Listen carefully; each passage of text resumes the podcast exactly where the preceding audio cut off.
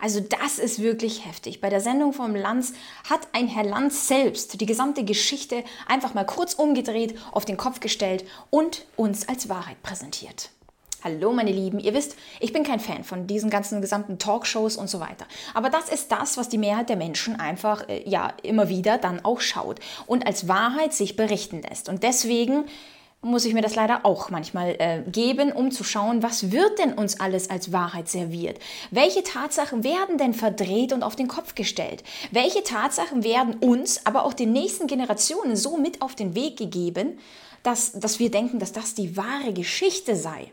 Und diese Geschichtsverdrehung, die in dieser Sendung von Lanz vollstatten gegangen ist, das musste ich einfach mit aufgreifen. Also im Grunde muss man sagen, in dieser Sendung ging es um den Klimawandel, um äh, da die ganzen ja, Theorien und Nachweise und natürlich waren Experten dabei, die das alles belegt haben und keiner widerspricht und wer widerspricht, der wird natürlich in der Sendung fertig gemacht und so weiter. Wir kennen das, ja, der klassische Talkshow-Abend.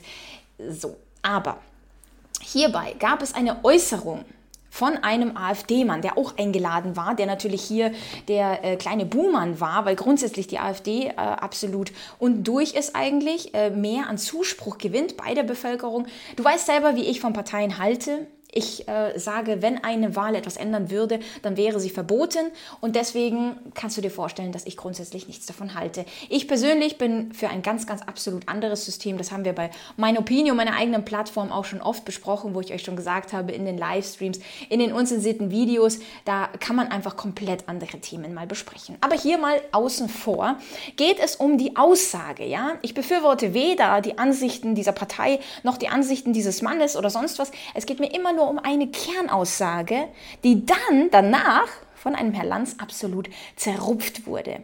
Und ich möchte dir sagen, dieses Video stelle ich auch bei meiner Plattform mein Opinio rein mit dem Zusatz, dass ich die Beweislage für das, was er sagt, anschließend noch anhängen möchte. So, ist natürlich äh, hier in diesem Kontext nicht ganz so einfach aufgrund von bestimmten Richtlinien. Deswegen gebe ich dir hier einfach diesen Blankoteil, was der AfD-Mann gesagt hat und die Recherchen dazu kannst du entweder auf meiner eigenen Plattform, mein Opinio, diesen Teil in unzensierte Fassung anschauen oder du weißt es selbst bzw. hast es ja schon selbst nachrecherchiert. Aber hören wir uns an, was er sagt und wie er dahingehend dann fertig gemacht wird.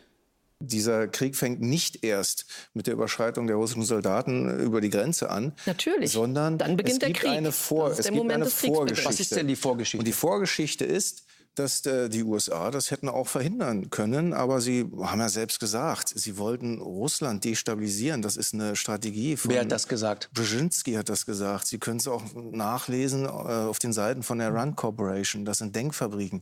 Und da stellt sich doch die Frage, wieso kommt ein Land auf die Idee, ein anderes Land destabilisieren zu wollen? Ja, so, wieso kommt, kommt ein Land auf hinzu, die Idee, ein anderes militärisch die, anzugreifen und von der Landkarte dazu, tilgen zu wollen? Dazu, das ist doch die Frage. Äh, das, und das ist die Ukraine. Das ist alles beschrieben worden. Mhm. Hat äh, auch schon hat die ganze Geschichte beschrieben. Mhm. Russland im Zwangengriff. Und darf dann ich, haben wir natürlich naturgegeben Herr subjektiv, mal ganz kurz. Darf ich Sie mal was fragen, was ganz generelles, ganz grundsätzliches? Mhm. Wen bedroht eigentlich die NATO? Das ist völlig irrelevant. Ganz kurz. Nein. Wen bedroht die NATO? Was heißt, das ist irrelevant? Damit argumentieren Sie immer und sagen, diese Geschichte Nein, beginnt weit früher. Das, wir haben doch Realitäten, die subjektiv gefärbt sind. Wenn Russland sich bedroht fühlt, kommt daraus doch eine objektive Politik, auf die man reagieren muss. Egal, ob, äh, wie Russland das dann einschätzt. Ganz kurz nur mal, und für den Westen war klar, dass da eine rote Linie überschritten worden ist. Und trotzdem zwei hat man weitergemacht. Zwei, zwei Sachen, zwei Sachen.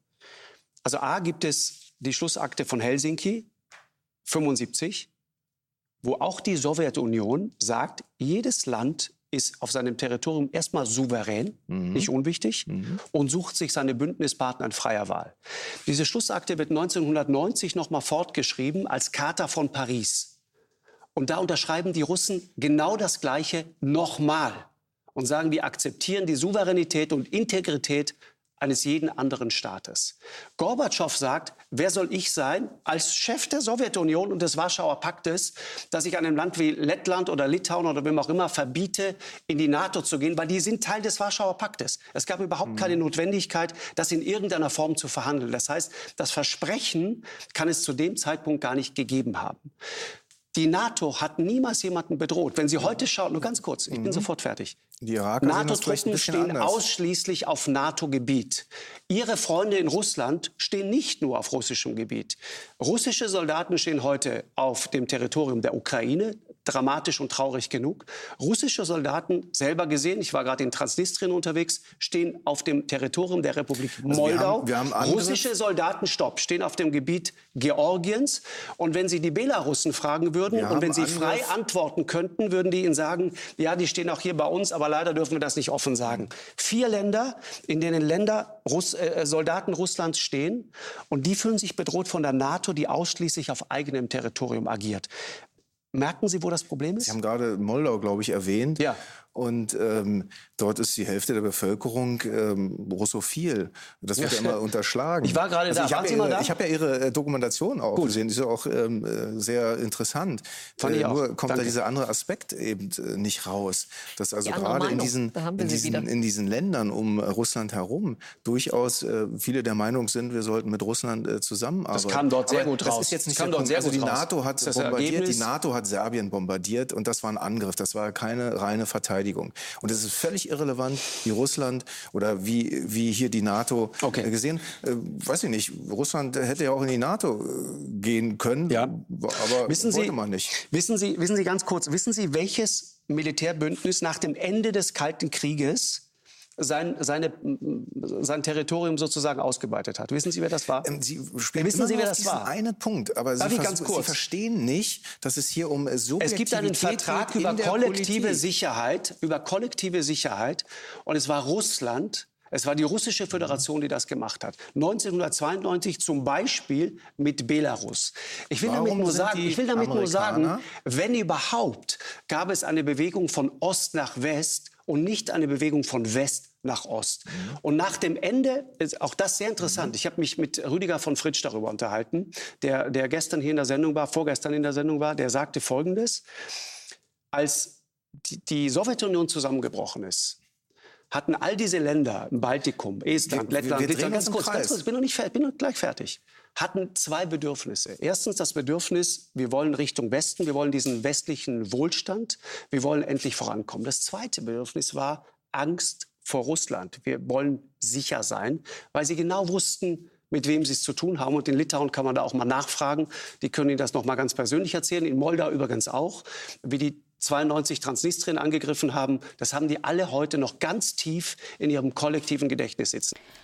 Also auf die Aussage, die ich auch schon getroffen habe, dass der Krieg zwischen der Ukraine und Russland nicht jetzt begonnen hat, sondern eine viel weitreichendere Geschichte hat, viel weitreichendere Provokationen, was nicht bedeutet, meiner Meinung nach, dass es den Krieg unterstützt. Wer möchte denn einen Krieg unterstützen? Wer sagt denn, dass Leid von irgendetwas gerechtfertigt ist. Das möchte niemand. Ja, wir sind Menschen, wir möchten Frieden, wir würden, möchten in Harmonie miteinander leben, bis wir aufgestachelt werden, etwas anderes zu tun. Und leider, die schwachen Menschen unter uns lassen sich aufstacheln, aufstacheln, etwas anderes zu tun, als friedlich miteinander zu leben. Deswegen müssen wir ja derartige Dinge auch analysieren. Jedenfalls auf derartige Aussagen, dass es eine Vorgeschichte gibt, sagt ein Lanz, Russland hat nie also wurde nie zugesagt, die NATO nicht nach Osten zu erweitern. Im Gegenteil, sagt er sogar, hätten Gorbatschow und Putin mehrfach versichert, das ist gar kein Problem. Los, kommt zu unseren Grenzen. Stationiert am besten noch die Atombomben vor unseren Grenzen. Ist uns doch egal. Und jetzt machen sie so ein Heckmeck daraus. Das ist seine Aussage.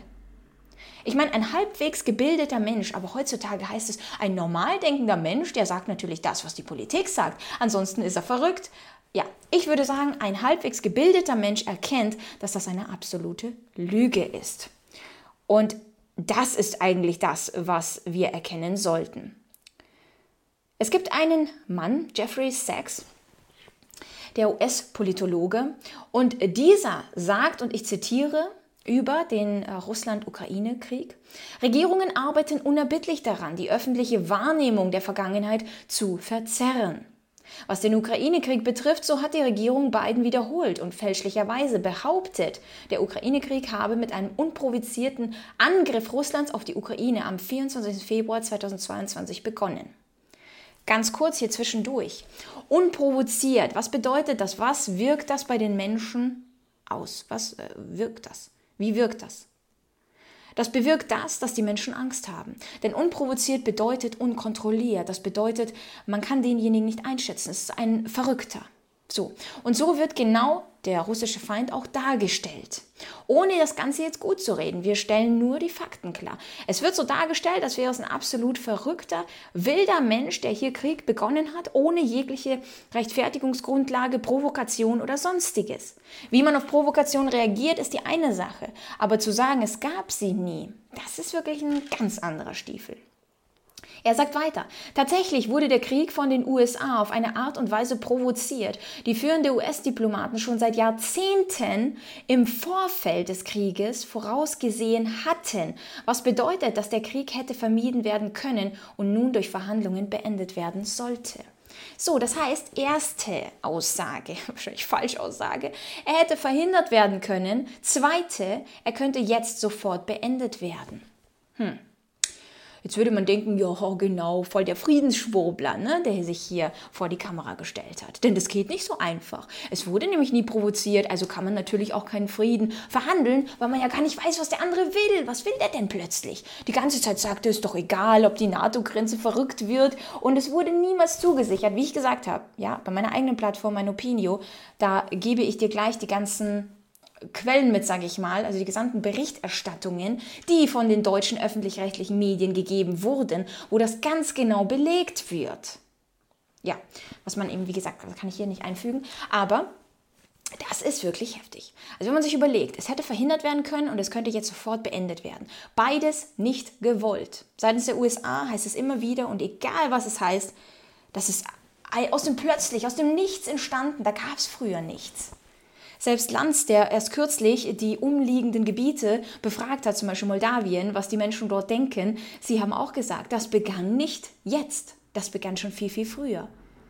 Und wir verstehen das. Ja, im Gegensatz zu den deutschen Medien, die da was ganz anderes darunter sehen. Aber du wirst sofort in eine Schublade gesteckt. Also äußere diese Aussage gar nicht erst, weil sonst, da bist du ja sonst wer oder sonst wer. Ich persönlich denke mir, ist mir egal, ja. Das ist meine Meinung. Das ist die Wahrheit und die Wahrheit steht für sich selber. Da muss ich nicht irgendwie mich verbiegen, verbrechen und versuchen, alles Mögliche als Falschinformation zu zensieren oder sonst was. Denn die Lüge, nur die Lüge kann so aufrechterhalten werden, indem man versucht, die Wahrheit zu ersticken. Aber die Wahrheit kommt immer durch, du siehst es ja. Und das ist wirklich, wirklich heftig. Eine Sendung, die sich so viele Menschen anschauen, wo derjenige fertig gemacht wird, egal wer das war, dieser Standpunkt fertig gemacht wird das ist wirklich schon gar nicht mal so übel. Aber wie gesagt, in der Öffentlichkeit, ähm, da ist schon so ein dermaßenes Framing betrieben worden, da kommst du ja fast gar nicht mehr ran. Schreibe mir gerne in die Kommentare, wie du das siehst, diesen Teil der Sendung und äh, wir sehen uns beim nächsten Video. Bye!